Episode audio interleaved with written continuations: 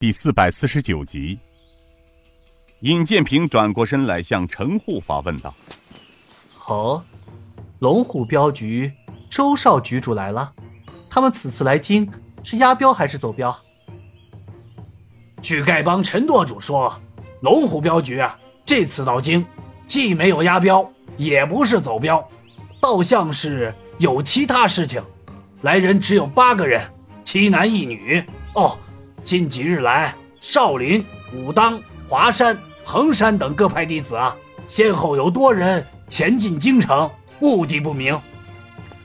哈哈，这叫山雨欲来风满楼啊！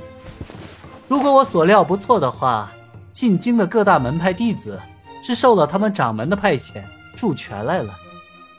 那门主，我们是不是和他们联系一下，免得？打乱门主的计划，不用，有丐帮陈帮主他们关照，用不着我们直接见面。各大门派这次来京的人一定都是精英，按师傅的说法，他们是暗中策应，不会与官府发生直接冲突。那门主下一步的安排是？神风九翼他们按路线昨日应该就归位了吧？是门主，他们归位了。那行。按制定的方案不变，今晚啊，我和香儿一探太师府。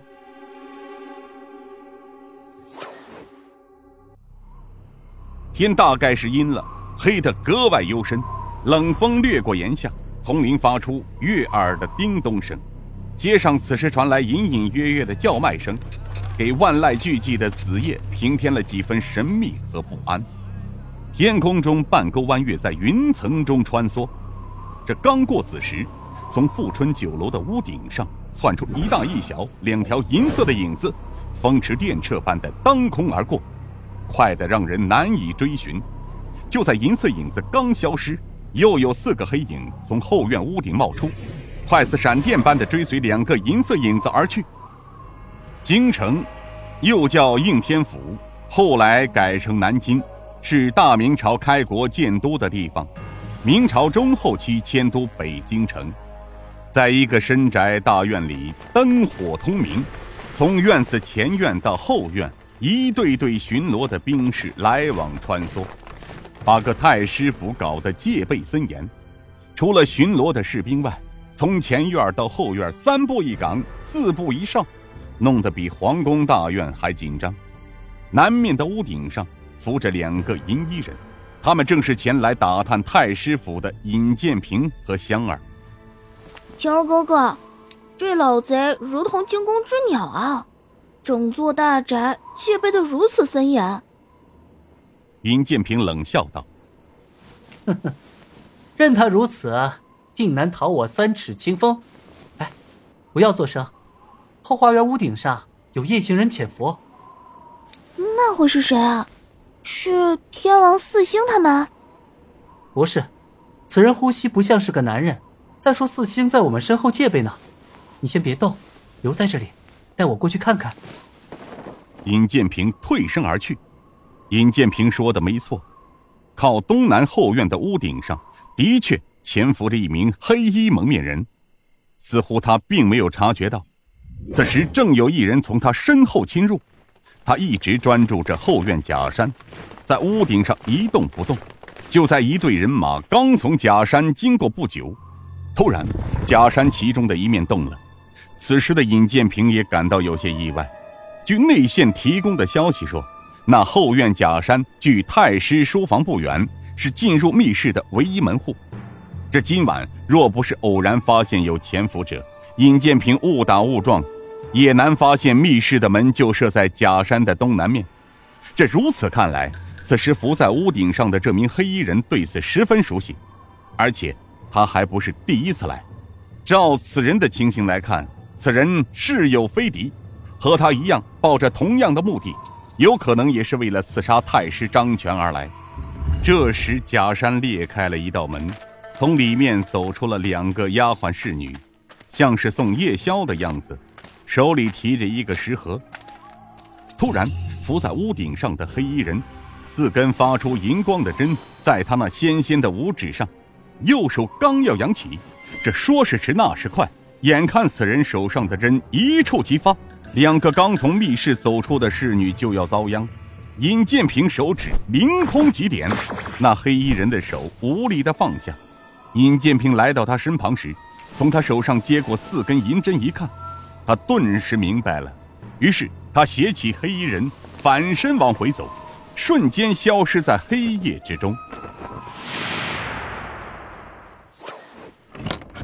在富春酒楼的后院里，尹建平换好了衣服，刚从天王星高怀文手中接过茶水，喝了一口，道：“仙儿，去，把他弄醒，我问问他。”啊，天儿哥哥，她是女的。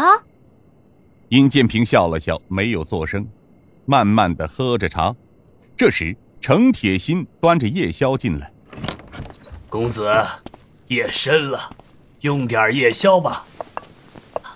程老，多弄点来。想必这位女侠早就饿了。哎，属下这就吩咐去准备。程铁心刚走，那黑衣蒙面人被香儿揭开了面巾。香儿惊呼道：“哇，天哪，这位姐姐好美啊！”那黑衣人睁开了双眼。看了看四周，从天王四星到尹建平，最后目光落在香儿身上，他娇声问道：“你们，我，我这是在哪里啊？”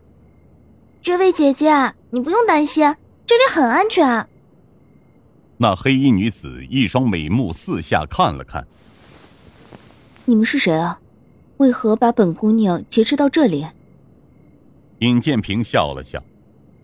哈 哈哈，这位女侠不用紧张，我们没有恶意，也不是你的敌人。如果我所料不差的话，姑娘姓周，沧州龙虎镖局局主周之同是你的大伯父。那黑衣女子面呈金色，一双凤目盯着尹建平。这位公子是谁？你何以知道本姑娘姓周？你到底是何人？尹建平又是笑了笑，哈哈，从姑娘的眼神中，我似乎问对了。不过，我是谁并不重要，重要的是，如果今晚姑娘一旦出手，有可能便回不来了。太师府戒备森严，明上暗桩到处都是，只要姑娘一动，便会引火烧身。非但杀不了姑娘的仇人，而且连姑娘到最后。都无法脱身。